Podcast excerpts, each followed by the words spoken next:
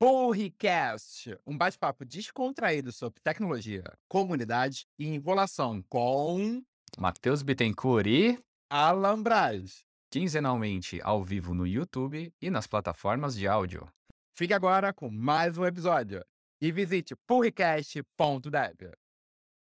Tô super curioso porque o tema é muito polêmico. Não acha? Acho, e tô até com a camiseta do TDC aqui, né? Desenvolvedores. Inclusive, eu tava lá e lancei esse tema de Ao vivo. na hora. Você gosta de matar do coração. Não sei da onde eu tirei, foi uma entidade que desceu lá na hora, eu mandei o tema. E aí a gente saiu simplesmente saindo atrás de quem manja do assunto, né, Matheus? Então, fomos, fomos direto no. Não, e até falar assim, mas também novidades, né, dessa, do nosso último episódio pra cá, Hum. não só pra nós, na plataforma de áudio, não é mesmo? Pois é, perguntaram no último episódio como a gente está aprendendo essas coisas, né? As ferramentas. Lançamos no- durante a semana o primeiro episódio disponível já no Spotify, também já no- na Apple. E esse daqui, vamos ver. Quem sabe amanhã ou depois. Dá uns dois diazinhos, né, Matheus? Tu- Eu acho que é, é dois, assim, eu acho que talvez três tem feriado, brincadeira. Mas vamos, é até a semana com certeza sai esse conteúdo. E a gente quer saber de vocês, né? Qual o feedback de vocês sobre qual o melhor corte para áudio, qual o melhor momento que vocês estão ouvindo. A gente está lá nas redes sociais acompanhando, então seja no Instagram, seja aqui no YouTube, o que vocês quiserem, falem com a gente. Que a gente aprende assim, né? E qualquer informação está aqui no nosso site, porricast.dev. A gente vai achar lá. Lá tem o link para tudo, tem as chamadas, tem o link para todas as redes sociais, todos os episódios, links, detalhes. Então, Então- aproveitando a chamada, vamos falar um pouco como é que foi o TDC? Porque entre um episódio e outro, a gente compareceu, você fez uma palestra. Fala um pouquinho sobre ela. Vamos fomentar o pessoal aí. Fazia muito tempo que eu não dava uma palestra, né? E Eu já tinha ido no TDC várias vezes, em várias trilhas diferentes, e dado palestra em Big Data, etc. E eu submeti uma de Inner Source. Então, aqui o tema do nosso podcast é Pull Request, né? Tá ligado ao Pull Request do, do GitHub, da colaboração. E Inner Source é uma coisa que, né, dentro aqui da, da IBM já tá há uns dois anos começando, que é basicamente a gente usar o modelo de colaboração open source dentro das empresas. Então, uma empresa tem o seu próprio ferramenta, um GitLab, um Gitbucket, que é mais antigo, um GitHub.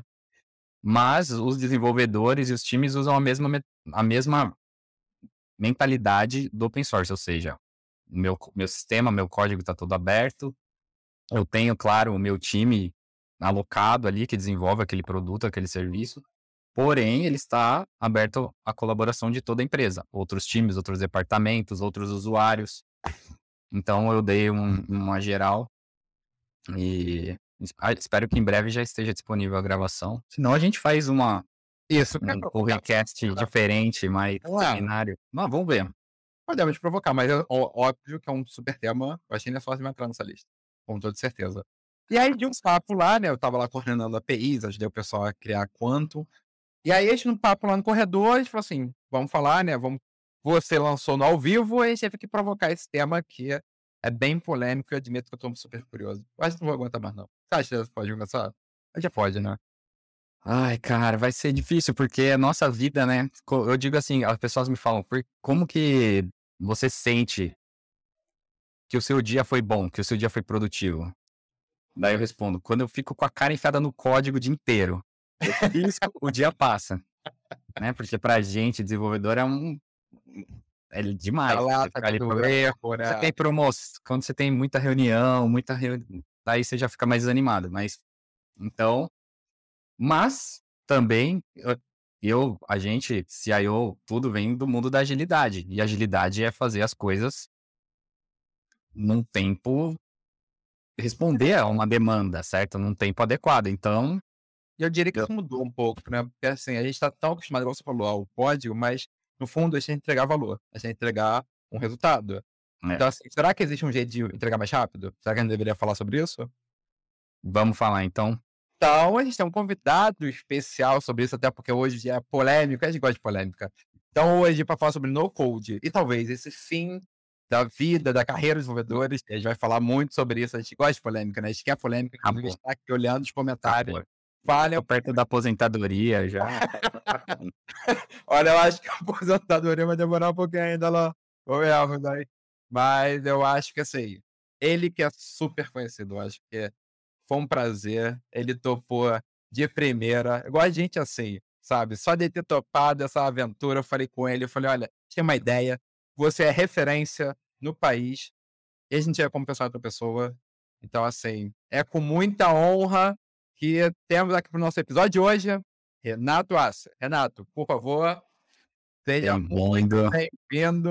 E ele que esculachando o cenário, né? Eu vou aprender com ele, depois depois pedir mais dicas. Pô, não dá nem pra ver meu cenário, galera. Vocês cortaram. Ai, ai, ai, ai, ai, olha que coisa bonita. Pô, tá, tem que mostrar, né? Tem que mostrar. Esse efeito de aí, tem como não, não brincar com ele. Renato, muito obrigado. De verdade, bem-vindo. E assim, o que falar do Renato, né? Eu acho que é até difícil eu ficar aqui é, pensando sobre como te apresentar, mas eu acho que é mais facilmente você se apresentar, até a gente comentar, começar esse papo sobre isso.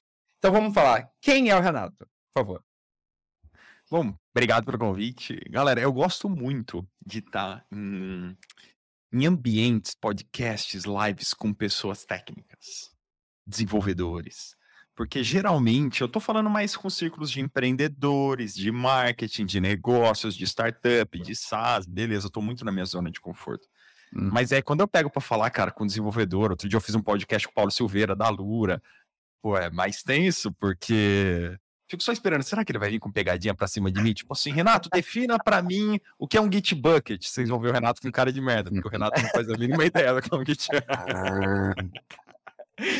Então, mas eu gosto muito, cara, de estar nesses ambientes. Tira a gente da zona de conforto. Eu adoro falar com o público do desenvolvedor, porque eu acho que é um. Eu acho que é um dos últimos públicos em que a gente ainda precisa desmistificar um pouco a coisa do no-code, sabe, cara?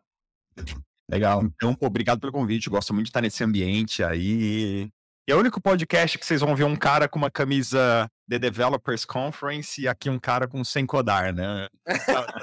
Junto, claro, né? ideológico, né? yeah, cara, fala, fala, fala, um pouco pra gente do, do seu histórico, da, da onde você veio, sua formação e, e, como, e como você fez é, esse percorreu esse caminho até você chegar hoje aí nessa. A gente tá curioso em como você chegou no Sem Codar. Galera, eu nunca fui desenvolvedor. Eu sou de Campinas, assim como vocês. Tive uma época aí onde, cara, uns 15 amigos meus trabalhavam na IBM, inclusive. Não sei o que aconteceu na IBM naquela época que ela começou a contratar todo mundo, cara. Todos meus amigos nunca tinha mexido em computador, a IBM começou a contratar alguma coisa de suporte técnico, alguma skill muito low level, assim que acho que qualquer um podia, sabe? Então eu saí de Campinas, vim para Floripa, para fazer faculdade de psicologia. E aí, cara, logo me engatei numa empresa ali, numa indústria, meio que fiz carreira ali, assim. Mas sempre fui da área comercial, de, de vendas e marketing. Sempre foram as minhas paixões mesmo. Toda vez que eu me conduzia para algum lado na empresa, eu ia para o lado de vendas e marketing, né? E aí, cara, comecei a sentir dificuldades muito grandes que me remeteram à necessidade de criar um aplicativo, cara. Então eu tinha uma dificuldade assim gerencial, principalmente de gestão de processos. A empresa era bem bagunçada e a gente, cara, tentou contratar um ERP. Lembro que, meu, fiquei um ano caçando um ERP, cara. Um sistema para realmente. Cara, a empresa era tocada tipo, por umas oito Google planilhas, assim, sabe? Então, tinha uma planilha que era a planilha do departamento de vendas, tinha a planilha que era a do departamento financeiro, tinha a planilha da produção. Cara, eu, quando um vendedor meu falava, ô Renato, o cliente tal ligou, era uma indústria náutica que eu trabalhava, tá? De fábrica de barcos. Uma das maiores da América Latina. E aí o meu vendedor falava, Renato, o cliente tal ligou, quis mudar a cor do barco de preto para vermelho. Cara, eu queria matar meu vendedor, porque eu falava, velho, eu vou precisar atualizar umas oito planilhas, eu vou precisar emitir uma ordem de produção nova, um contrato novo, sabe, cara, tipo, puta, velho, eu vou perder minha tarde inteira, velho, você me ferra, fala que não dá. Olha o nível de, olha o quão arcaico nós estávamos em termos de processos, assim, né? E aí eu comecei, cara, pô, precisamos criar vergonha na cara, né? Precisamos digitalizar esse uhum. processo. Eu queria em algum lugar apertar um botão assim, cara, trocar cor de preto para vermelho, salvar, pronto, distribuiu ordem de produção para lá, não sei o que, o financeiro atualizou, o cliente já recebeu e-mail, o vendedor. Eu queria achar essa solução, assim, né? E, e aí, cara, na época eu. A gente é muito arrogante nos nossos 20 anos, né? A gente acha que pode tudo. Aí eu, ah, velho, eu vou aprender a programar. aprender a programar estudando duas horas psicólogo, de noite. Ó, psicólogo, vendedor, marqueteiro, mas quero então, ver. Tá, aí vamos, né? Aí, meu, o cara começa a aprender a programar, entra nos videozinhos do Gustavo Guanabara, uhum. começa a mexer nos consoles, aprende a declarar uma variável dali uns três meses, né? Aí vai, vai evoluindo a passos curtos, assim, né, cara? E, meu, foi um ano, assim, que eu fiquei tentando aprender a programar e, bicho, nada, não saía do lugar, assim, porque eu, pessoalmente, é, é, primeiro que é da minha personalidade, eu não gosto de ficar muito preso a questões muito técnicas, assim, cara. Não é uma parada que me motiva por resolver um enigma do código, assim, sabe? Eu sei que, geral, eu tenho muitos amigos desenvolvedores aqui em Floripa, tem amigo que tem software house em Floripa, e eu troco muita ideia com os caras, e eu sei que o que motiva muitos desenvolvedores, cara, é resolver o enigma, é o puzzle mesmo, é isso aí, é passar o dia no código e, cara, desvendar a parada eu gosto mais de desvendar questões de negócios, assim, sabe? Não muito parte técnica. Então. E outra que é assim, cara, não dá para aprender a programar estudando uma hora e meia, duas por dia à noite. Tipo, é, velho. Vício. Pra virar um full stack, que eu precisava criar uma aplicação Mas de começo a fim, né? Isso foi, isso foi na época de 2007, 2008, porque eu cavei no seu LinkedIn e tem uma. Me saltou aos olhos lá uma parte que diz assim: é, desenvolvendo materiais impressos com Photoshop, web design, HTML e JavaScript. Foi nessa época? Cara, isso aí foi, bicho, lá atrás. Isso aí é quando eu comecei na empresa, que meu primeiro cargo lá foi é. como é. eu fazia anúncio no Photoshop, assim, sabe? E aí eu mexia no site da empresa em WordPress. Então era isso que me deu o insight que eu achei que eu aprenderia a programar, entendeu? Legal. Não, foi 2014 que eu, que eu realmente entrei na jornada. Cara, como programação não foi. Tentei contratar ERP, cara. Pô, chamei os maiores ERPs, assim, que tinha. Chamei o pessoal da Sigan, chamei o pessoal da Sankia, que é bem famoso. Então, pô, fizemos uma reunião, pegamos orçamento dos caras e tudo, e assim, não, não dava fit, cara. Porque você vai contratar um ERP. Indústria náutica é fogo, assim, porque apesar. Cara, é um produtos de alto valor, uma indústria B2C. É muito raro. Uma indústria B2C já é raro, né? Ainda mais de produto de high ticket é um negócio muito específico, assim, a gente não encontrava um ERP que não fosse, que, que fosse minimamente adaptado a gente, sabe? É a gente que teria que se adaptar muito ao ERP. Sim. Então, puta, cara, a gente não conseguia fechar assim com um ERP legal, sabe? Aí foi que eu comecei a caçar outras soluções. Se eu não consigo soluções prontas, se eu não consigo aprender a programar, pô, será que eu não encontro tipo um WordPress? Aí vem o meu histórico de WordPress. Será que eu não encontro tipo um WordPress para aplicativo, bicho? Ah, porque hum, WordPress não dá nem fuder, ah, né? Você comenta não, cara, de montar plugin em cima de plugin e a estrutura toda quebra. O WordPress arrebenta rapidinho, né? Sim, é, foi feito para isso, né? E aí achei, cara, a ferramenta que eu mexo até hoje que se chama Bubble, né? Acho que isso foi lá em... Já Mas antes, antes de entrar nessa ferramenta, que você vai falar muito, eu sei, porque é o seu, é o seu nível. É, com certeza. Lá nessa época aí do web design, que ferramentas você usava? Porque eu me identifiquei, porque quando eu comecei lá, um pouquinho antes, em 2000, 99, 2000, também comecei com web design, webmaster, fazia uns bannerzinhos assim, lembra quando no site tinha aquele bannerzinho? É, mas tinha ferramentas também. E aí eu me identifiquei porque desde sempre toda área, todo programador usa ferramentas, IDEs para facilitar a vida. E aí que eu vou querer amarrar mais mais pro fim. Mas nessa época aí do web design, eu usava, vou falar, eu desenterrei aqui, eu usava Dreamweaver, que foi como eu aprendi HTML. eu usava Dreamweaver, que você Naquela época usava o WYSIWYG, né? A sigla What You See, é What You Get. Você arrastava, fazia a página HTML e, cara, só que ele tinha a binha assim embaixo, né? Design, depois tinha a Source. Daí você clicava uhum. no Source e via o que ele escrevia. E foi é assim que eu fui aprendendo, arrastando e olhando, arrastando e olhando, arrastando e olhando. E depois tinha o Microsoft Front Page. É isso aí. Front aí, Page eu acho que foi até antes do Dreamweaver, cara. E é isso aí, foram as duas que eu comecei é. usando. Você também começou? Ah, Total. Legal. Não, lá 10 do Front Page 2003, assim, sempre adorei essas ferramentas, cara. E também Era uma, uma época enorme. Não sei se você chegou a usar, que tinha um filhotinho do Photoshop que a Adobe lançou, que chamava Image Ready. Não sei se chegou a usar. Eu trabalhava de par com uma designer. E aí ela fazia tudo no Photoshop e eu tinha que transformar no site. E não era nada responsivo naquela época, né? Então era uma eterna briga. Mas o Image Ready você fatiava certinho no Photoshop no, no ImageReady, que era um filhotinho do Photoshop, e ele exportava para HTML. Então ele já gerava todas as imagens, todos os tables, não tinha nem div na época, né? Todos os Então era É a vida. Mas o, o, site, o site que eu mais me diverti criando, lá também, 2000 bolinha, foi um site inteiro em Flash, cara. Ah, Naquela época, assim, que o cara metia o flashzão quando, quando os navegadores ainda gostavam de flash, né? Cara, você montava, assim, os key points do- das animações, você lembra disso? Era muito fácil, cara. Aquilo era... O cara só consegue fazer quando é jovem, porque, mas, velho, o cara não tem tempo nenhum pra isso. Ah, então tô ficando com. Ó, o Matheus é de outra geração, eu tô com medo de ficar no papo de velho aqui. né? Não, eu tô adorando, tô É, ah, É, eu acho até provocando isso, né? Eu acho que. É, eu estava falando aqui um pouco antes de entrar, né, Renato? Eu acho que eu quero explorar esse momento. Igual você Claro. falou, você, você foi, Não, né, não era da área e tudo mais, mas você começou incômodo, diria eu. Que é algo que estava começando a te incomodar, porque você via que, assim, tinha que se adaptar muito, não tinha uma software de prateleira, sabe? E você queria fazer, porque eu acho. E eu queria falar sobre esse incômodo. Como foi esse incômodo pra você? Foi aquele momento que falou assim: caramba, eu vou ter que resolver esse problema, porque a gente tem um, talvez uma maneira de terceirizar, né, os problemas. Então, como é que você foi e falou assim: caramba, eu vou tentar resolver isso? Você falou, tentou programar, não foi. Como é que a gente, esse incômodo começou a chegar em no code? Quero saber. Cara, é porque assim, né? Eu era técnico. Eu conseguia manter, montar planilhas muito bem estruturadas. Era assim, relativamente técnico, né? Eu conseguia digitalizar as soluções, entendeu? Só que, cara, tudo isso aí começa muito bem, né? A primeira vez que você monta uma planilha é muito legal. Velho, teu chefe te dá um tapa nas costas, muito massa, assim, todo mundo. Só que aí aqueles negócios vão tomando corpo e todos os departamentos vão começando a depender cada vez mais disso- dessas soluções tecnológicas e elas vão começando a se ampliar para lados que elas não deveriam ser ampliadas, entende?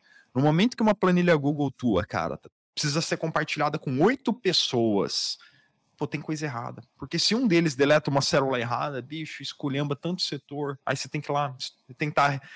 Histórico de versões, tentar recuperar quem fez essa cagada e quando, aí você já perde um monte de alteração no meio do caminho. São ferramentas que, cara, são excelentes, mas elas não são para isso. O Google Planilha não é para ser um sistema de gestão. Excel, vocês botarem embaixo, não é para ser um sistema de gestão. É para resolver problemas mais pontuais, mas a gente está sempre tentando fazer milagre com as ferramentas. Essa é a grande realidade, né, cara? O que eu vejo muito hoje é o pessoal tentando fazer milagre com WordPress, cara. Aí, hoje o ecossistema do WordPress ele é muito poluído por conta disso, né? A galera, cara, mete tanto plugin em cima e pra tenta tudo. transformar em tanta coisa aquilo ali que aí basta um plugin fazer uma atualização que fica incompatível com os outros, o site cai. E aí, quem é que resolve agora, né, cara?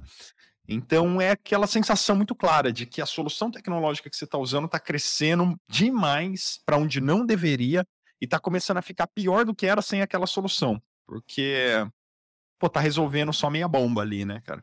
sim. E aí chega aquele ponto que você precisa, cara, unificar dados, integrar dados, montar uma, uma, uma interface única, controlar permissões. Por quê? Porque você está expandindo a equipe, cara. Aí você expande a equipe, você traz um cara júnior. O cara júnior não tem a mesma qualificação na planilha. A chance daquele cara de É. detonar a tua planilha é enorme. Então você precisa de um sistema de permissões. É isso, são essas pequenas coisas que aí começam a comprometer já o teu trabalho, cara. Quando você vê 90% do teu trabalho é ficar refazendo coisas que Uhum. deveriam ter sido feitas corretamente da primeira vez, né? Então é esse incômodo que nos leva realmente a falar, cara, preciso de uma solução melhor, preciso da tecnologia a meu favor, não ser um refém da tecnologia, né? É Uma isso, das- é esse incômodo. Eu botei aqui que o Excel é o maior, maior no-code do mundo, porque eu tava vendo alguns vídeos e alguns falam isso, que né, você tá em tese programando, mas não, não precisa necessariamente escrever código, é claro que você pode. Mas o que, o que me veio à cabeça enquanto você estava falando é que uma das minhas maiores frustrações como desenvolvedor é que a maioria dos sistemas começa com uma planilha. Alguém tem uma dor que está um processo de negócio numa planilha. É, Aí você faz um sistema, ou uma equipe pequena faz um sistema para automatizar aquele processo. E aí vai, até um tempo vai tudo lindo, até chegar alguém que pede a feature mais odiosa do mundo. Não dá para exportar esse relatório para uma planilha? Você fala, meu, mas pra que que a gente tá fazendo sistema? Se queria ficar na planilha, ficava. Eu tinha um ódio disso, de, de exportar, de exportar de volta para Excel. Mas então vamos, vamos, vamos mudar a pergunta. Essa coisa de no code é novo realmente? Porque você já falou WordPress, já falou um monte de coisa. Ou é só um nome novo para uma coisa que, que já existia? Cara, eu acho que é um nome novo para uma tendência que vem desde que existem as linguagens de programação. O que, que a gente vê assim, né? Pô, meu pai era desenvolvedor assembly, década de 80, década de 90. Por que, que ele era desenvolvedor assembly? Ele programava software para bomba de pôr de combustível, né? Ele precisava escrever um software inteiro e botar numa EPROM de 32 KB. Já viram uma EPROM? Matheus, É. você que é mais novo, sabe o que é uma Uhum. EPROM, Matheus? É, não, eu já vi, mas. Pior que eu já vi. Pegaram o pé do Matheus. Tem um museu de hardware na IBM que a gente É. vê várias coisas. Então, cara, ele precisava criar um software que coubesse numa EPROM de 32 KB. Só assembly. Só linguagens de baixíssimo nível para ele conseguir ser, pô, tamanha leveza num software, né, cara? Ué, era um software de 18 mil linhas, velho. Eu vi recentemente esse software dele, eu queria matar uma dúvida ali que eu tinha dado. 18 mil linhas e 32k. velho. Só assembly para conseguir um negócio desse. Só que aí, cara, pô, quem desenvolve assembly hoje, velho? COBOL, quem mexe com isso? Só, só quem mantém sistemas legado, né? Ninguém começa do zero um sistema em COBOL hoje, não faz mais sentido. É. Então, a grande realidade, quais são as linguagens mais populares hoje, cara? Ou é JavaScript e Python, ou é Python e JavaScript, né? Hum. Era se confunde entre primeiro e segundo. Que são linguagens, cara, que hoje um desenvolvedor assembly diria, você é Nutella. É, é. Hoje em dia É. o cara do JavaScript fala, eu sou Até Java, né? Isso. É. Quando eu Aí comecei era Java, né? Então, já até Java hoje já é super complexo. Já é mais baixo nível, certo? É, é. Então, cada vez mais a gente Sobe tá o indo de abstração. para níveis de abstração cada vez É. maiores. Cara, eu tenho um amigo aqui que já trabalha 10 anos com programação e ele é só React. Nunca foi no JavaScript puro, só React, cara. Faz tudo em React, tudo, entendeu? Então a gente já tá indo, cara, pros frameworks.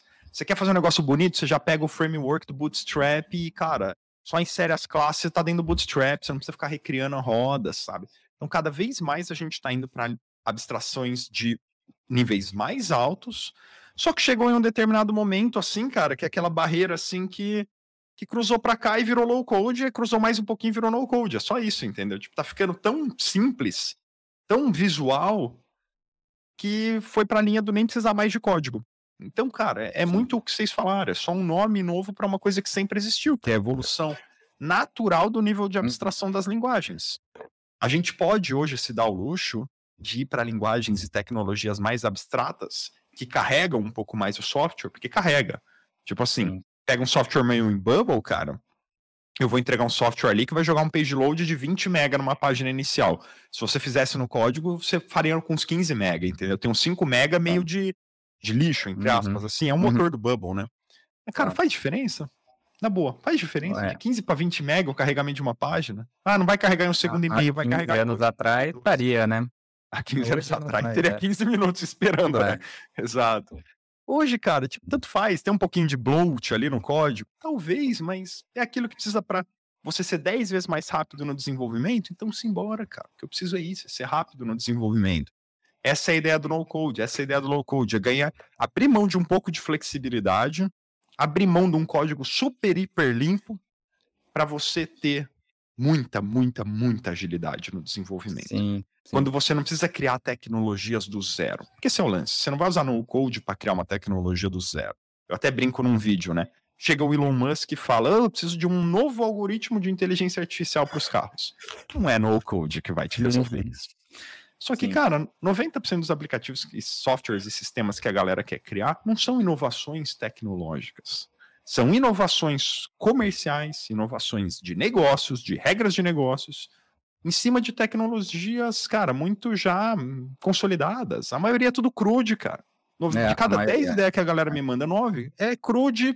Ah, mas Renato, é super complexo. Cara, eu sei que parece complexo, mas não é. Tudo que você me falou é crude. O cara tem um escopo desse tamanho, é só crude. É um formulário de não sei o quê. Parará, parará. É só regra de negócio, cara. Né? E até aproveitando essa parte que é justamente onde eu queria chegar, né? Porque assim, eu tava vendo, né? A previsão é que esse mercado, né?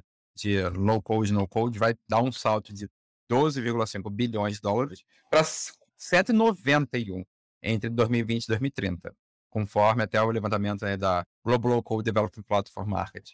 E aí, assim, olhando para isso, eu gostaria de saber a sua opinião. Você acredita realmente que o no-code impulsiona o empreendedor- empreendedorismo, até acelera a criação de startups? Eu, eu- eu acho que assim, a gente fala muito sobre isso, a gente talvez até toque num ponto de talvez uma democratização de criação de apps, de mobile, de site, da ATI em si. Você acha que no code, low code tem esse papel? É, eu acho que essa é a funcionalidade número um de no-code e low-code, assim, cara. É democratizar e dar acesso a que certas pessoas criam criem softwares que nunca existiriam se não fosse no-code e low-code, entende? Por quê? Porque quando você fala de criar no código, fazer com programação tradicional, uma equipe de dev, vamos combinar que você, tem, você criou uma linha de corte? Ó, oh, Rafael Almeida, no Code Marketing, que está aqui nos comentários, estou vendo o comentário dele. Ele tem uma agência de desenvolvimento chamada Café Apps. Então, pô, são especi... são uma software house especializada em no code. Então vamos falar de software house, cara. Chega alguém numa software house e fala assim, cara, eu tenho um aplicativo aqui que eu quero criar uma startup. Já fiz o estudo de mercado. Cara, essa startup, se bem consolidada, vai me trazer provavelmente uns 20 a 25 mil reais por mês de receita recorrente mensal. Cara, é muito bom para um empreendedor. Mas você concorda comigo que não tem a mínima condição do cara contratar uma equipe de desenvolvedores para tirar um projeto desse do papel?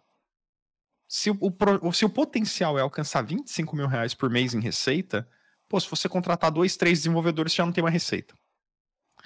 Justifica você pagar 150, 200 mil reais para uma software house para criar isso? Não justifica. O Gabriel da Space Apps também tem. Não justifica. Então, a programação tradicional é um processo, cara, que te permite fazer tudo mas ao mesmo tempo ele é um processo longo e caro. É isso, é ganhar flexibilidade, só que também é mais longo e mais caro. Então, um projeto desse com no code poderia sair do papel. O Gabriel que está aqui, o Rafa que está aí, eles vão ser testemunhas disso. É o que eles fazem, entendeu? Um projeto menor desse, uma startup que pode nascer assim com no code. Porque com no code, cara, você não vai ficar oito meses para criar um negócio. Você não vai precisar de um back-end, de um front-end, de um PM. Você uhum. bota um cara que cria em 30 dias isso. Por quê? Porque é um sistema simples, é um crude, entendeu? E aí, o que, que vai acontecer com esse sistema, Matheus, Alain? O que, que vai acontecer? Vai ser criado, vai começar a funcionar, vai começar a trazer receita. Projeta isso dois anos no tempo, cara, ele pode começar a ter uma receita que ele nem esperava por conta de uma nova linha de negócio. Aí já está faturando 80, 100, 150 mil. Aí ele começa a contratar um desenvolvedor, outro desenvolvedor, outro desenvolvedor, vai ver tá com uma equipe de quatro, cinco desenvolvedores. Então você vê que é um negócio que nasceu e hoje emprega novos desenvolvedores, mas que não teria nascido se não fosse no code. Isso, cara, não são hipóteses que eu tô falando. Né? Isso é, o que, isso é o que a gente vê acontecendo diariamente, cara. Eu tô num grupo de WhatsApp com várias software houses criadas com Bubble, que usam muito Bubble nos seus projetos, né? E esses caras me contando essas histórias todo dia, entendeu? a gente vê isso acontecendo na prática de verdade. Startups que não nasceriam se não fosse no code, hoje nascem. E aí, assim, vale a pena citar, né? Tem uma provocação na thumb que é boa, assim, o fim dos desenvolvedores, né? No code vai ser o fim dos desenvolvedores.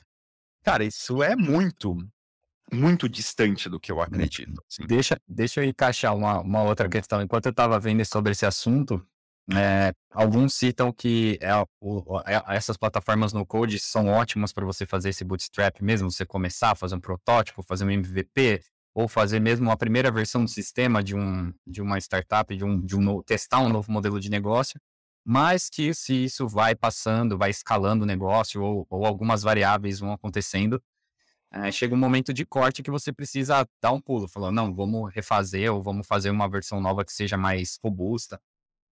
É, você já passou por esse caso? E sim, quais são as pistas para identificar esse corte? Porque pela, última, pela sua última fala, tem alguns casos que nem precisam desse corte, então.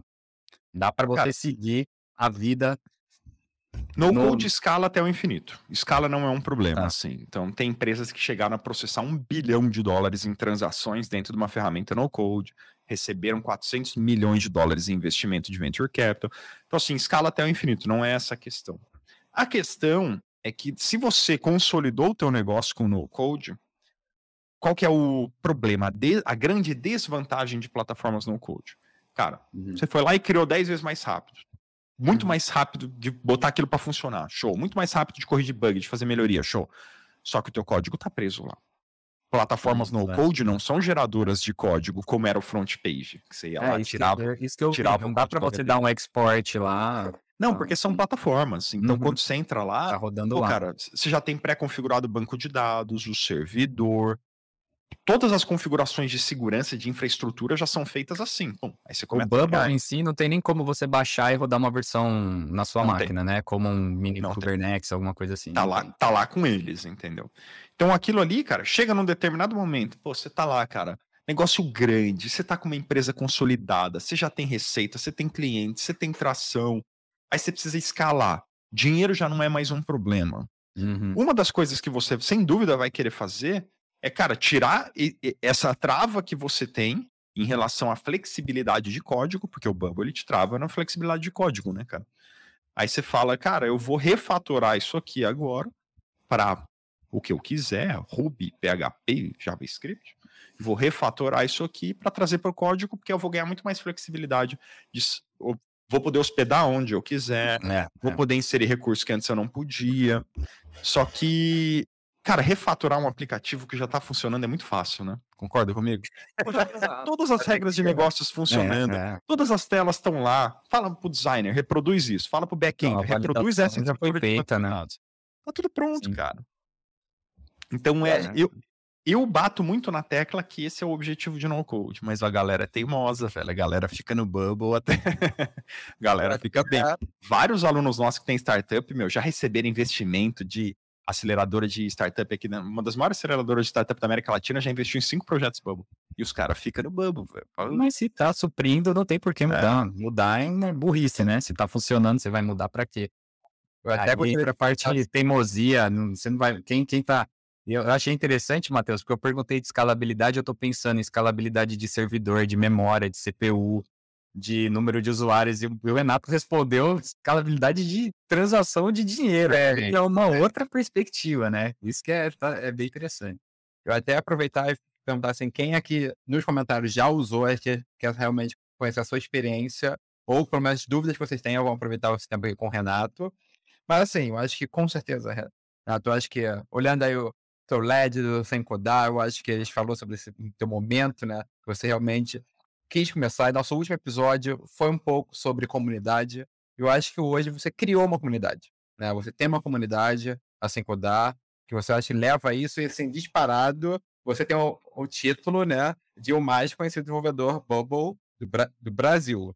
Então, acho que assim, conta pra gente, de fato, o que, que é o Bubble, para quem não conhece, como é que usa, e como é que tá essa comunidade, como é que foi criar essa comunidade, sabe? Que hoje você é o fundador e carrega com tanto orgulho, né? Conta pra gente, por favor. Cara, eu encerrei essa minha jornada corporativa em 2019. Saí da empresa, queria empreender. A gente estava até conversando um pouquinho sobre isso antes do, do podcast aqui. Que assim, cara, meu último cargo na empresa foi como cabeça de transformação digital. Eu já estava delegando bem a minha parte comercial, vendas e marketing, assim, e já estava pensando muito mais em soluções digitais. Como que a empresa pode, cara, alçar voos em num mundo mais digital, sabe? Porque é aquilo, né, cara? Todos os mercados vão sendo disruptados com a tecnologia, sabe? Então, soluções pequenas, como por exemplo, a gente começou a sentir, cara, que os clientes já não queriam mais comprar barco. Os clientes estavam querendo entrar no mercado de share, de, eh, Hum. de comprar cotas de barcos. Igual, cara, hoje você vai comprar avião, você não compra um avião, você compra uma cota de um avião. Helicóptero, você compra uma cota de um helicóptero. Casa em Miami, você compra uma cota de uma casa de Miami. Isso estava começando a acontecer muito com barco.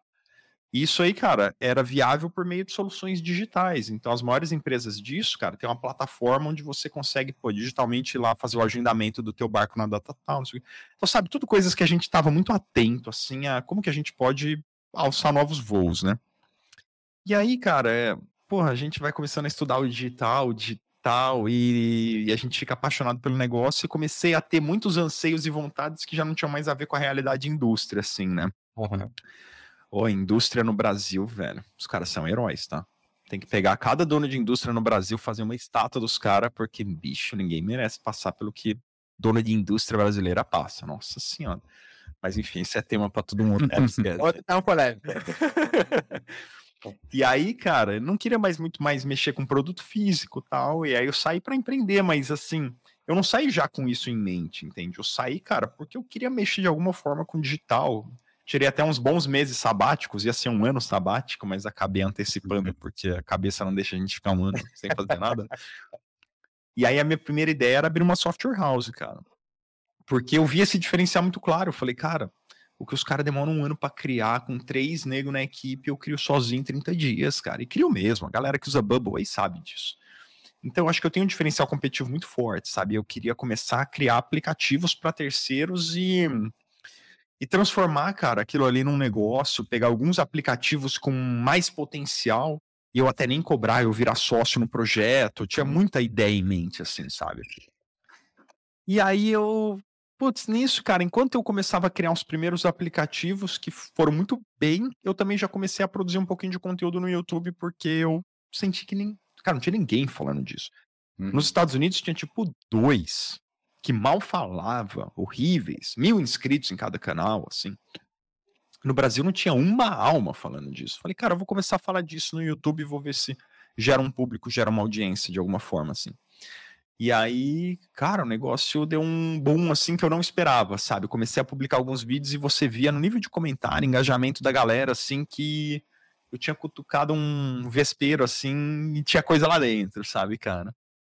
E aí eu comecei a cada vez mais produzir conteúdo, que a galera ia me pedindo mais conteúdo, eu ia produzindo conteúdo. Na época não era nem monetizado o canal, não tinha curso, não tinha nada disso, cara. Só ia no, cutucando ali para ver se saía alguma coisa, se, se, se, existia um negócio a ser tirado daquilo ali, né, cara? E aí, cara, eu comecei a sentir muita atração nesse negócio, porque assim, tinha duas possibilidades de negócio na minha frente: software house, produção de conteúdo e para a linha educacional, né? As duas para mim são ótimas, porque ambas são recorrentes, ambas são escaláveis, ambas são muito facilmente monetizáveis, ambas são digitais. As duas para mim estavam ótimas. Só que software house já tem um monte, né, cara? Pessoal falando de educação no code não tinha ninguém, velho. Olhei aquilo ali, era um oceano azul. Falei, opa, vou para cá. E aí, naturalmente, todos os meus esforços foram se voltando cada vez mais a essa linha da educação. E, cara, não demorou muito pro pessoal começar a me pedir um curso. Aí eu criei um curso. Aí não demorou muito pra galera do curso começar a querer interagir entre si. Aí eu criei uma comunidade.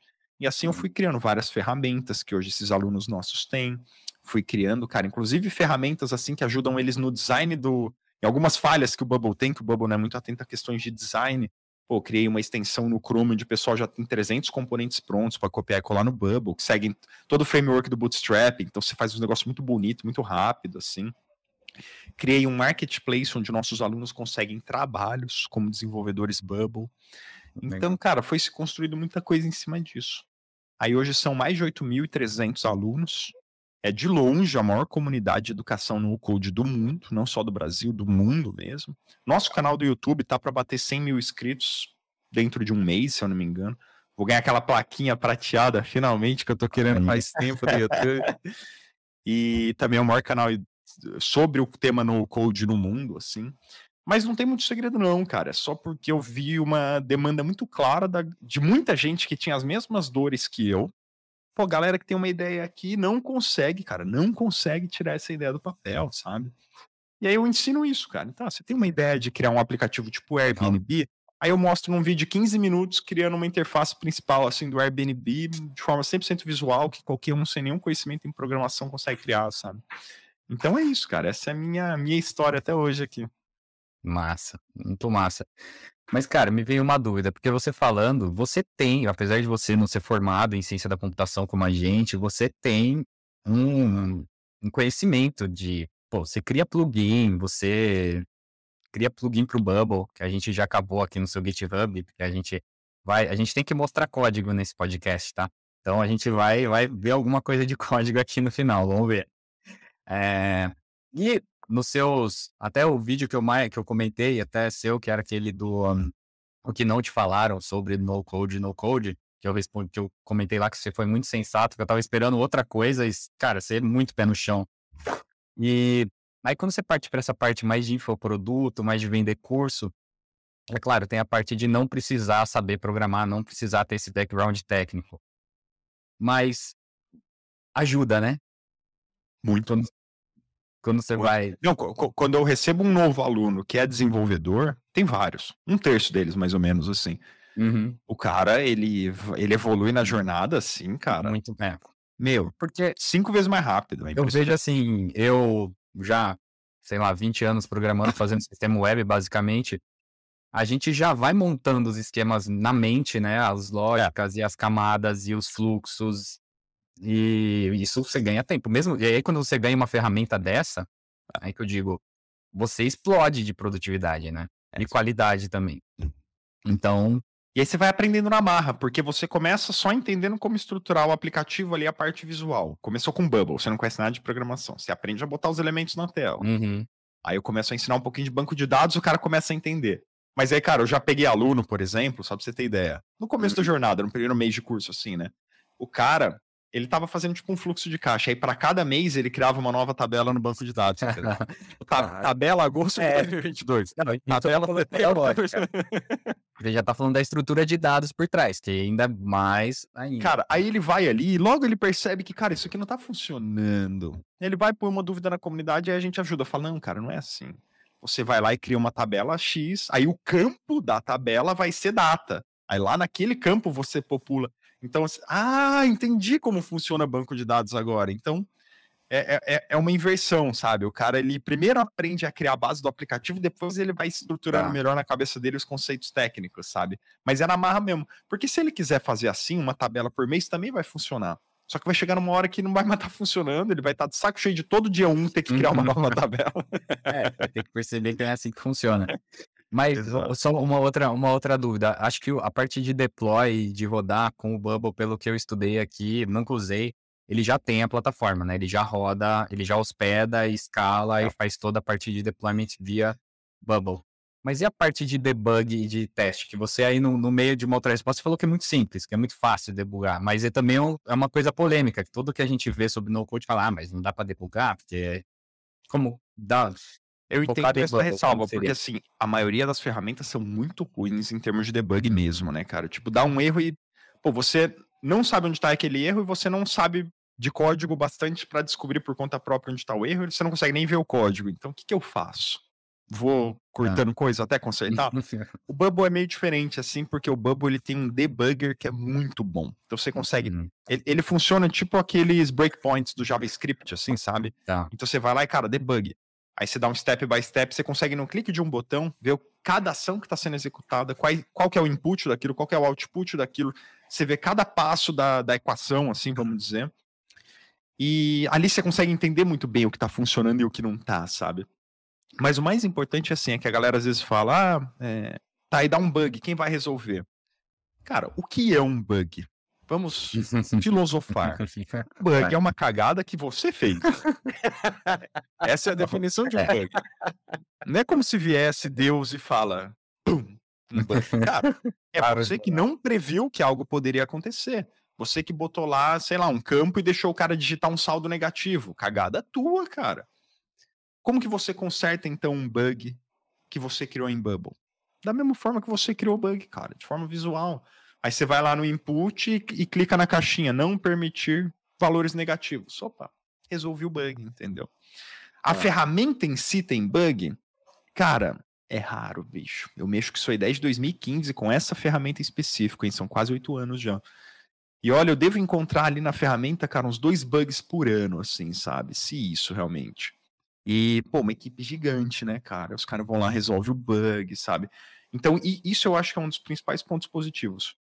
Você clica lá, criar novo aplicativo, pum, você cai, no, você cai num aplicativo que já tem, cara, o teu banco de dados na Amazon RDS, pré-configurado, todas as queries já Ah, montadas legal. um editor visual para o banco de dados, consegue inserir dado, cara, direto no, no banco de dados, se você quiser, como você consegue fazer pelo aplicativo. Você já ganha hospedagem num servidor da Amazon, que você pode ir escalando no cliquezinho de um botão, assim, ó, Hum. quero escalar isso aqui. Cara, você já tem o certificado TLS montado desde o primeiro minuto, então você não tem nem como não fazer um tráfego seguro de dados.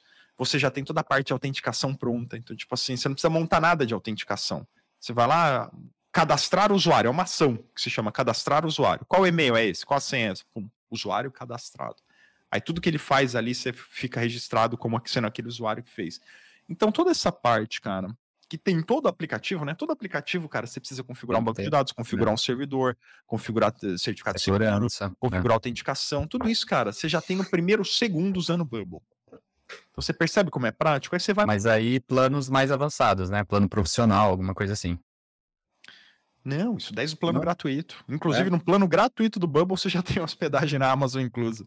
Claro que com uma capacidade muito baixa, assim, tipo...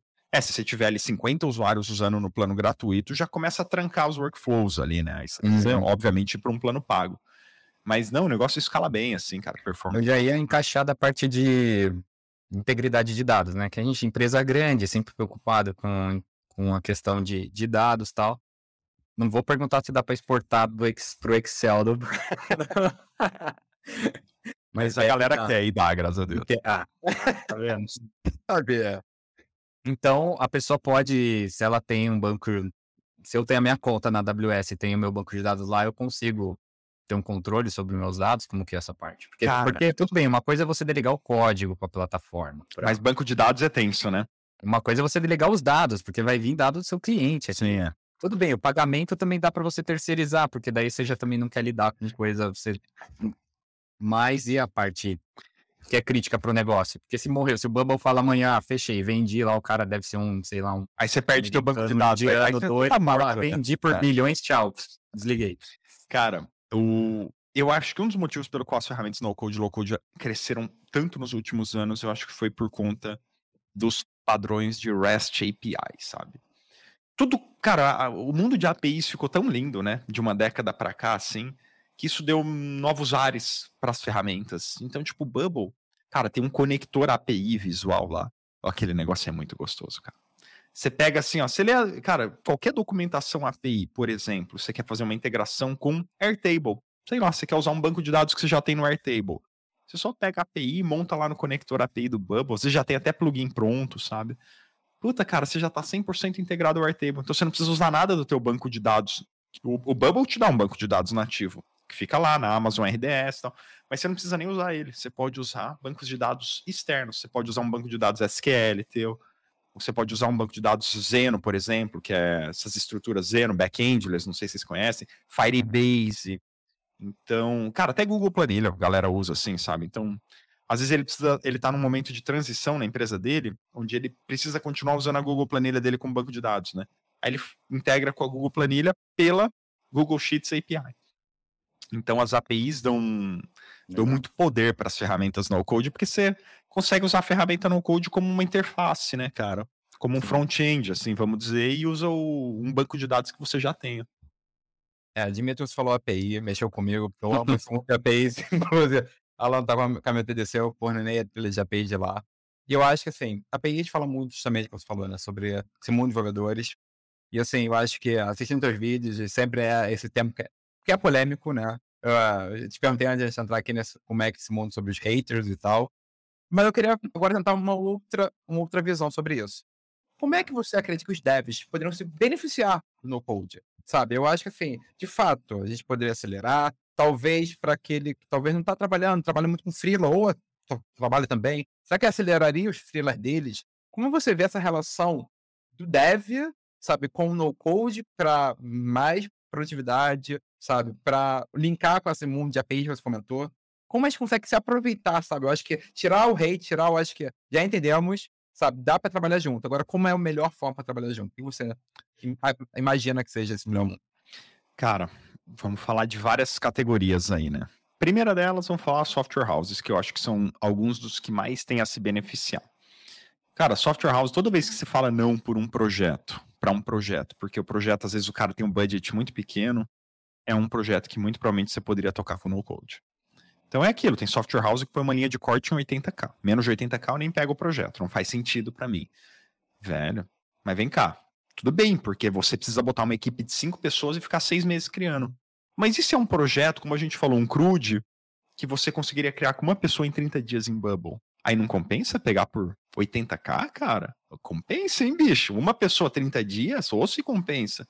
Então, toda vez que você fala não para um projeto, porque ele está abaixo da linha de corte da tua software house, é porque você não conhece no code. Porque senão você pegaria toda uma nova gama de projetos que, inclusive, podem se tornar projetos maiores no futuro, que inclusive Uhum. o cara pode fechar um contrato de FII mensal com a tua agência. Meu, o negócio vai longe, cara. Freelancer, mesma coisa. de uma forma menos estruturada que a agência, mas mesma coisa, cara. Se você vai lá, imagina assim, né?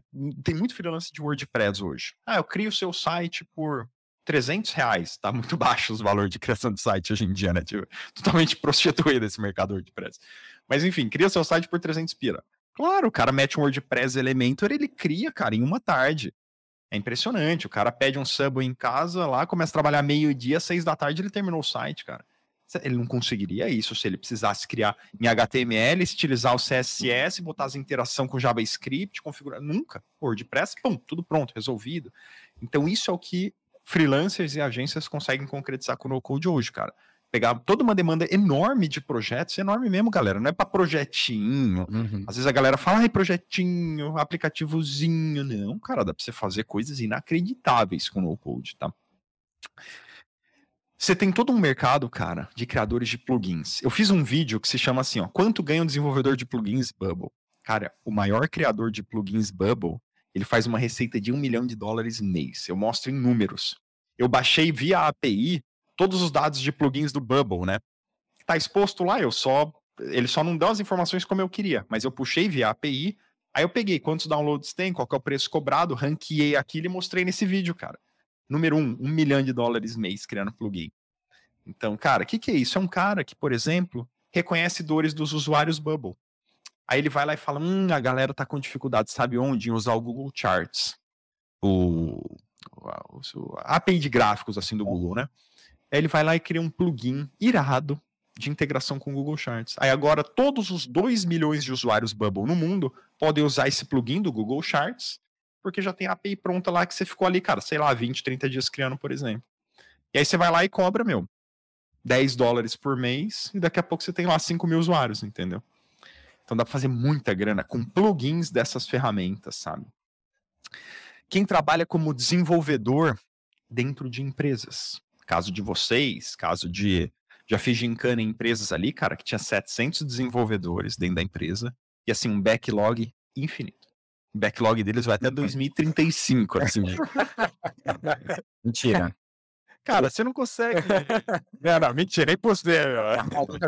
Cara, o, vamos combinar que o TI é completamente sobrecarregado nas empresas, né? Você não consegue dar conta de todas as demandas tecnológicas que aparecem. E o que a gente vê acontecendo com empresas que implantam ambientes no code, low code lá dentro, ambientes exploratórios onde as pessoas podem brincar, ao invés de ficar brincando com Excel e Google Planilha, Brinca, cara, com Microsoft Power Apps, que é a ferramenta low code do Microsoft, AppSheet, que é do Google, Honeycode, que é da Amazon, uhum. uma cacetada, Fluid, que é da TOTOS, AppGyver, que é da SAP, todas as grandes têm ferramentas no code exatamente por conta disso, para que as pessoas dentro de empresas consigam começar a criar suas aplicações lá, porque, cara, vocês dois são do TI da IBM.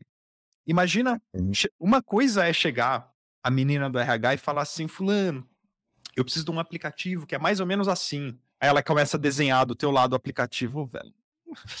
Não tem a mínima chance de eu criar isso aqui. Agora imagina, ela chega para você com um aplicativo pronto e fala, cara, eu já criei isso aqui numa ferramenta no code, já tem 15 usuários, a gente está testando isso aqui já faz três meses. Eu só preciso que você recrie isso aqui.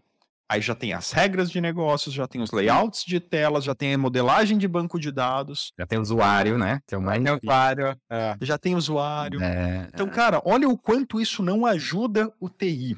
Entende? É. E aí, olha as oportunidades que aparecem para os desenvolvedores. Vem cá.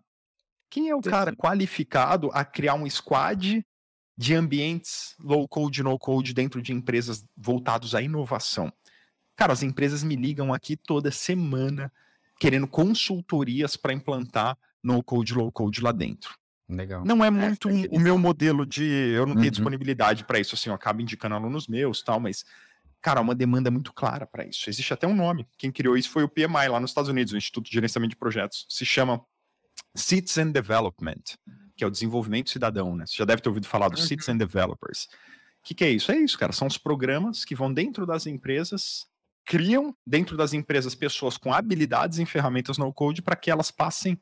A... Imagina aqueles cara bem nerd, assim, das empresas que o cara é bom de Excel, o cara é bom de Google Planilha. Imagina chegar um cara desse e qualificar ele numa ferramenta no code, cara. O cara faz milagre dentro da empresa, entende? É. Então, olha o tanto de oportunidades que tem, cara. Para qualquer lado que você olhe de desenvolvimento de software, há muitas oportunidades, sabe? Irado. E assim, tem muita pergunta nela, ó. Tem, É vamos, vamos dar uma passadinha aqui rapidinho, porque a gente já tá chegando no, no tempo. Não, tem mais agradecimento aqui, tem bastante fã, hein, Renato? Olha lá. É. Boa, galera! Isso aí, valeu. Ah, esse daqui é Renato Lover. Renato Lover.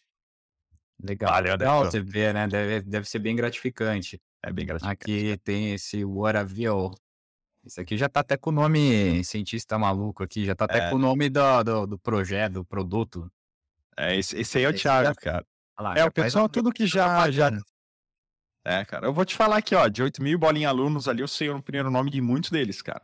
Legal. E é aquilo, né? Aquela transformação que a gente vai vendo no pessoal, né, cara? Porque muitos aí criaram. Ó, pega o Rafael, que tava lá em cima também. Tem dois Rafaéis aí, né? Ambos criaram startups em cima de Bubble e hoje vivem disso, sabe, Ó, cara? legal, legal. Então, o pessoal cria startup, o pessoal- cria agência de desenvolvimento, pessoal. Só dentro da comunidade tem muita gente que vive hoje dando mentoria, cara. Por quê? Porque tem uma Legal. galera que tá começando, precisa de uma ajuda mais um a um, assim. Aí contrata alguém, paga lá 50, 80 reais a hora, por exemplo, e contrata uma mentoria individual. Aí tem um cara especialista em API que dá mentoria nesse tema. Tem um cara especialista em modelagem de banco de dados. Por aí vai, cara. Legal, legal. Ah, esse daqui fez uma pergunta, Maurício. de eu acho que blog é mais WordPress, né? Não seria tanto pra, pra Cara, Bubble, não? E eu Foda. eu acho que usar Bubble ou ferramentas no code mais poderosas para criar site, blog é canhão para matar uma mosca, assim, sabe? Eu acho que você falou isso num vídeo, eu já vi. É. Já Cara, site, também. site blog para mim é assim, é WordPress e Elementor, é o que eu adoro. Às vezes até o Wix, cara, resolve teu problema muito bem, já era, sabe? É, é muito simples para você ficar quebrando a cabeça.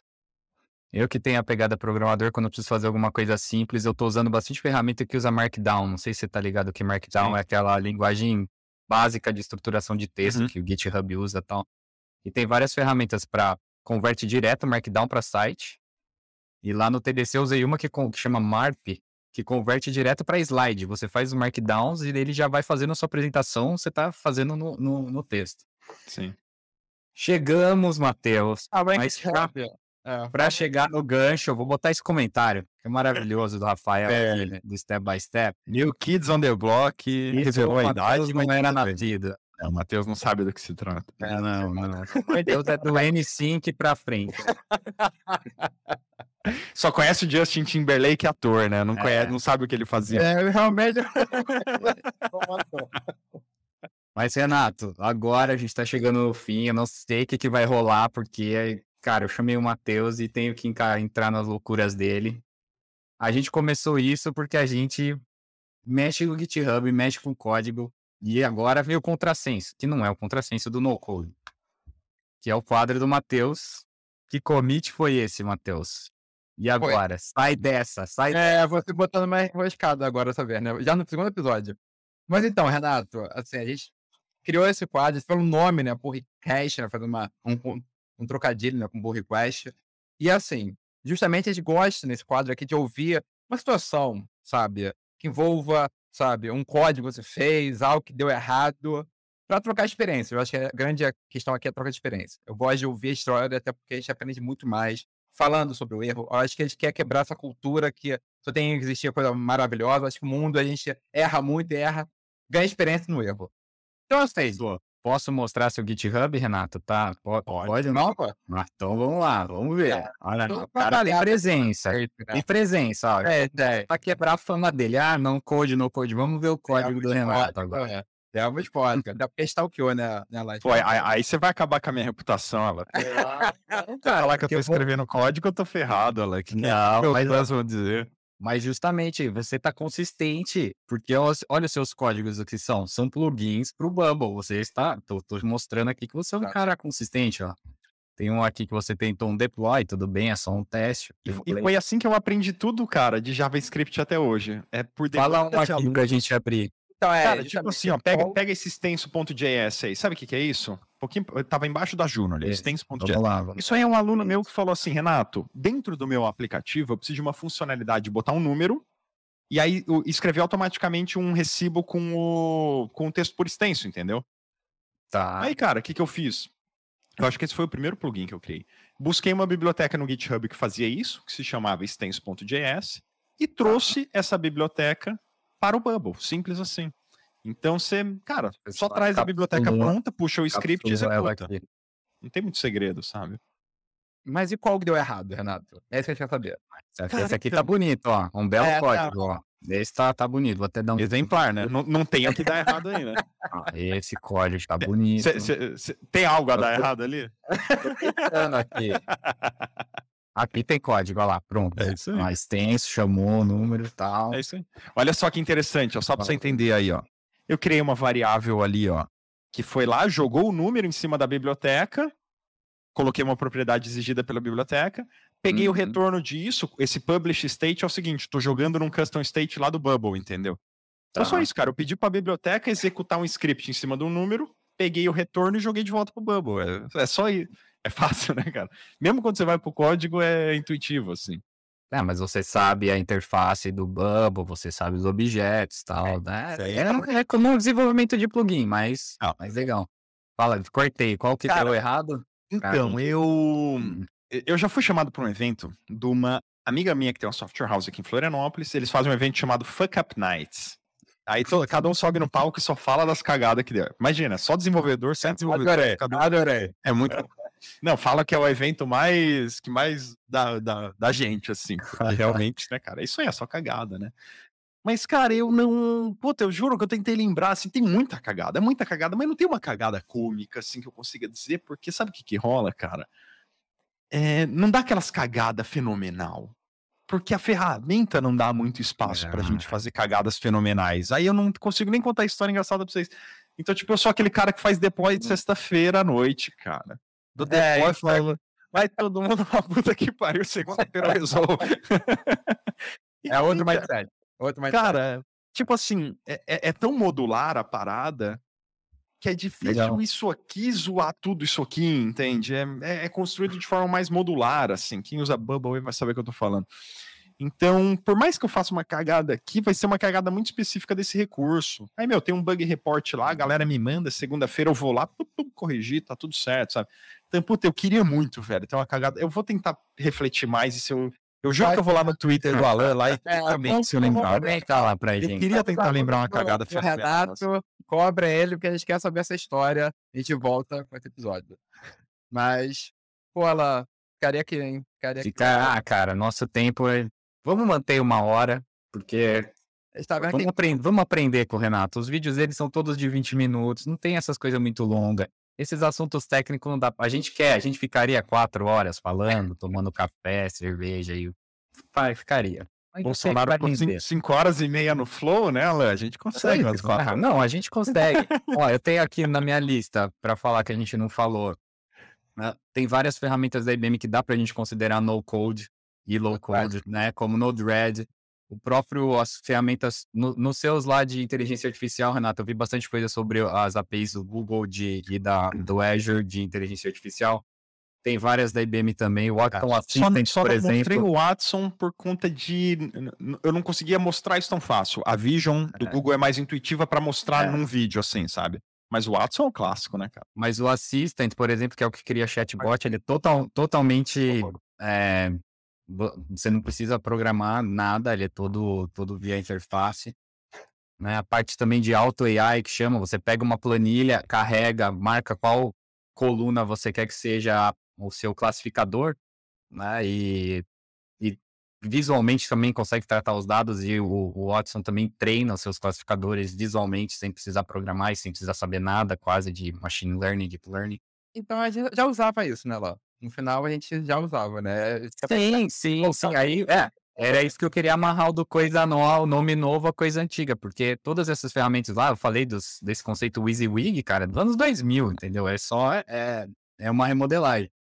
E aí, para fechar, como a gente vem do mundo open source, né, Matheus? Apesar de trabalhar na minha empresa, mas a maioria dos nossos projetos tem saída para open source. Né? Você conhece plataformas no code open source? Porque eu pesquisei aqui, achei duas bem interessantes. Conheço, não uso muito, cara. Não uso Tá. muito. É, as que eu uso são bem. Eu uso muito Bubble, de longe aí. E a segunda que eu uso alguma coisinha é o AppGyver, que é da SAP. Que curiosamente o AppGyver usa o Node-RED nos bastidores para Hum. montar toda a lógica de workflows, tá?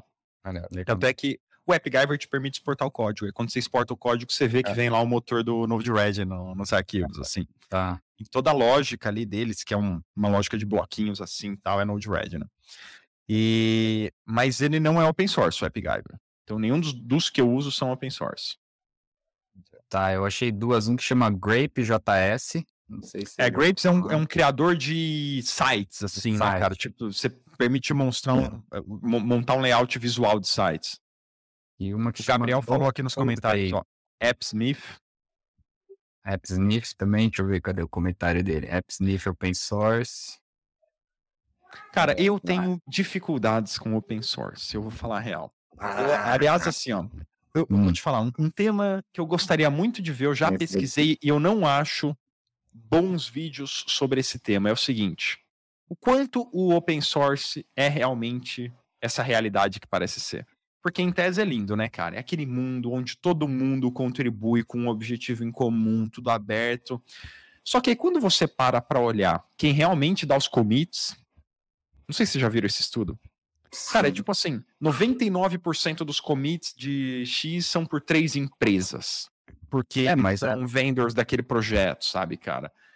Então, eu não sei, o open source, eu sei que ele é lindo, maravilhoso, mas eu, eu, eu tendo a ver que quando não existe um objetivo financeiro de alguém realmente contribuir muito com aquilo, o negócio não anda, entende? Então, o AppGyver é uma ferramenta que eu uso, mas, cara, eu sou ressabiado com ela, porque ela é gratuita. Eu não Hum. consigo confiar em ferramentas gratuitas, cara. Qual que é o incentivo da galera em evoluir, sabe? Em melhorar, em contratar? O Bubble é uma.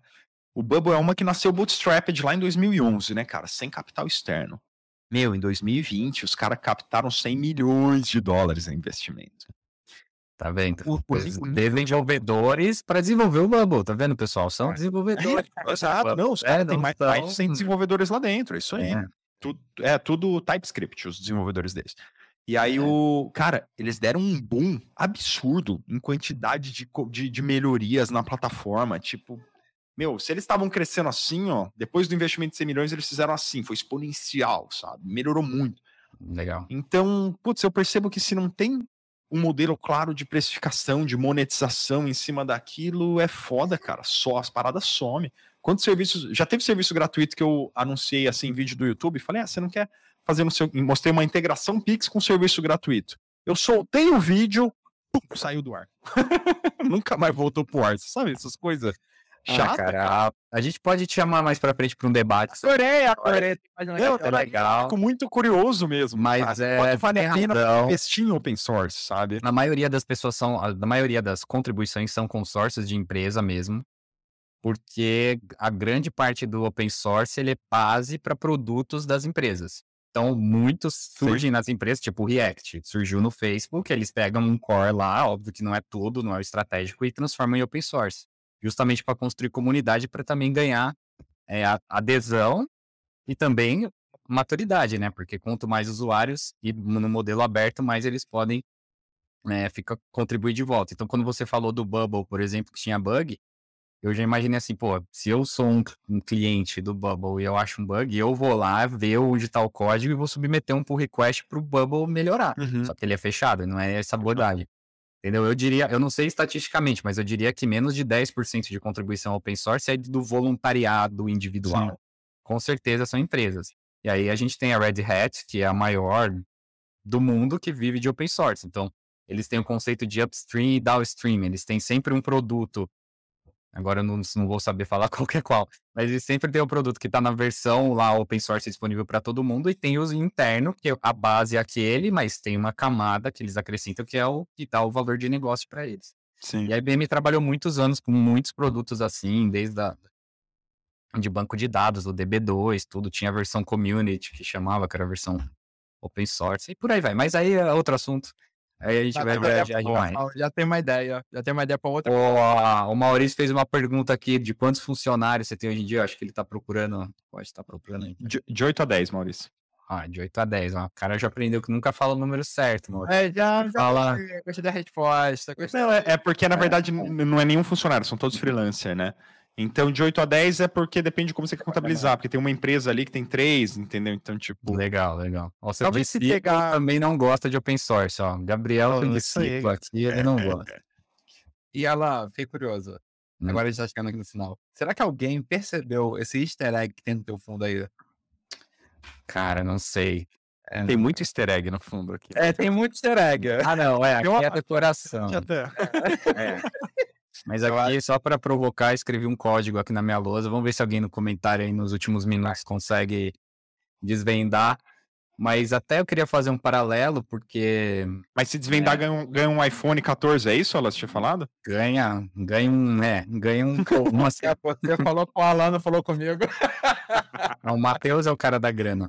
Ah, É, Não, o que eu ia falar, fazer o paralelo é, por exemplo, a gente trabalhou, eu principalmente trabalhei muito com infra, então instalar servidor, instalar middleware, instalar banco de dados.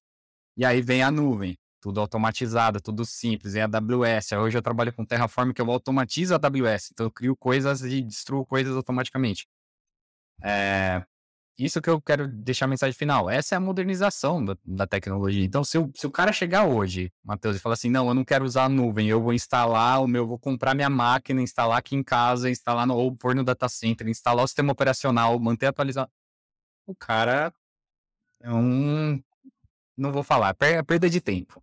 né? Então, É, você você pode, mas realmente é a melhor forma de você investir tempo, energia e dinheiro. Pois é, É, poder é você pode, é.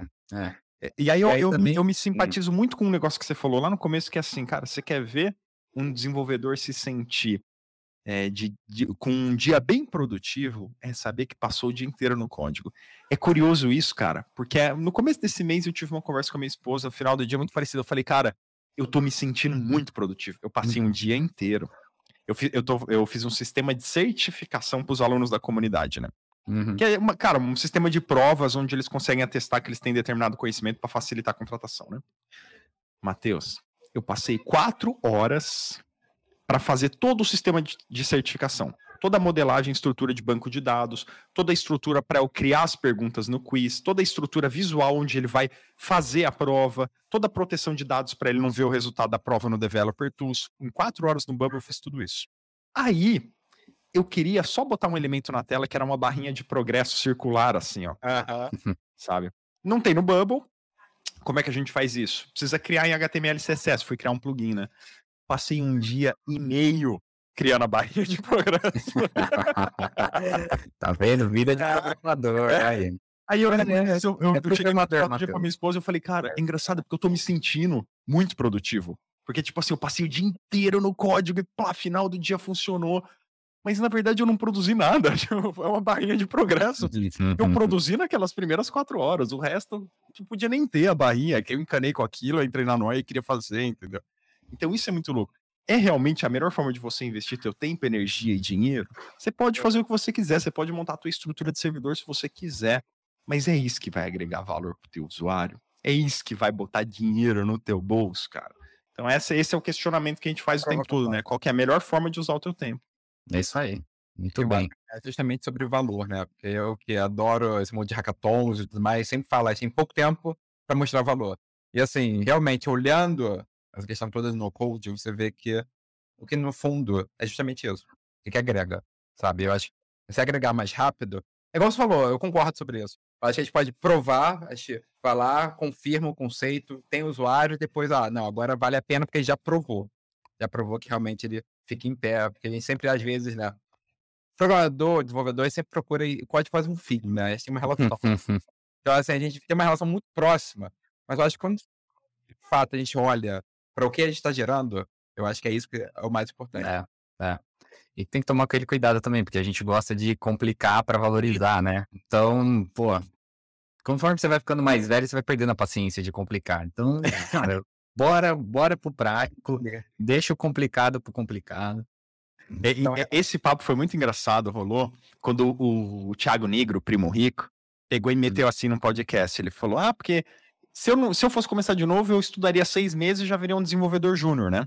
Cara, e aí foi muito engraçado eu ver o contraste entre todos os canais de programação, que todos eles meteram pau no Thiago Negro. Falaram assim: nunca seis meses. Seis meses mal você vai aprender front-end. Aí, cara, depois você tem que aprender back-end, depois você tem que aprender SQL, depois infraestrutura, não sei o que. O cara mostra que é uma jornada de três anos, assim. Agregando complexidade. Aí a galera do no-code, que era na minha comunidade, falava: eu já ganhava isso em menos de seis meses, eu ganhava isso em três meses, tipo assim, do palinha da simplicidade, tá ligado? Não, não Claro. precisa disso, não sei o que é isso. Então, realmente, é é isso aí, cara. Parece. Tanto é que muitos dos meus alunos, é engraçado, a idade meio de corte, assim, a maioria dos meus alunos tem mais de 35, cara. Porque a galera que não tem mais aquela paixão por ficar. Pô, é muito gostoso aprender código quando você tem 20 anos, né, cara? Sim. Mas lá nos 35 você percebe que, cara, não é bem isso que eu preciso saber cada detalhe técnico, assim, né? Então Sim. o pessoal tá realmente buscando formas mais rápidas de conseguir fazer as coisas. É que o senso de urgência vai mudando, né? Você não tem mais todo aquele tempo do mundo e tal. Então você quer já ir pro. Infelizmente vamos ter que encerrar. Pô, Renato, valeu. Foi muito Fica pra próxima continuidade. Fare- faremos um episódio 2. Vai ter que ter. Com certeza. Até lá eu vou lembrar do meu commit vergonhoso. Ah, não, eu vou te, eu vou te lembrar, por isso que eu tô super curioso. Renato, de verdade, muito obrigado por ter topado essa aventura, desafio. Você abraçou a causa e eu acho que assim, não teria pessoa melhor para falar sobre esse tema. E a gente justamente está procurando passar conteúdo de qualidade e foi o que você fez. Então, assim, obrigado por trazer esse tema polêmico, abraçar a polêmica, que a gente queria justamente isso, um papo descontraído, falar sobre um tema sério. Eu acho que é, trazer conhecimento pro pessoal. Então, assim, gente, muito obrigado. Renato, considerações finais? Dar um papo aí? Dá Eu ia falar, não deixem de chamar o Léo Andrade também pro podcast, que ele também é muito do no code, só que ele é técnico. Ele vai saber o Não. commit bucket. Ele sabe. Vamos fazer um contrário. vamos legal, legal. Mas assim, Vamos, de vamos.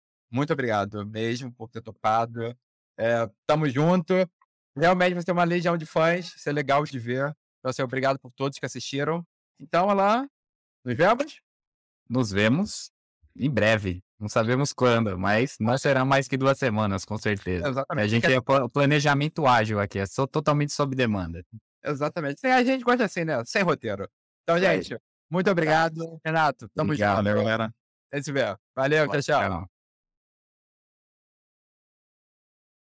Chegamos ao fim deste episódio. Acesse pullrequest.dev para mais vídeos, nossas redes sociais E o nosso quadro Que Commit Foi Esse? Além deste episódio na íntegra.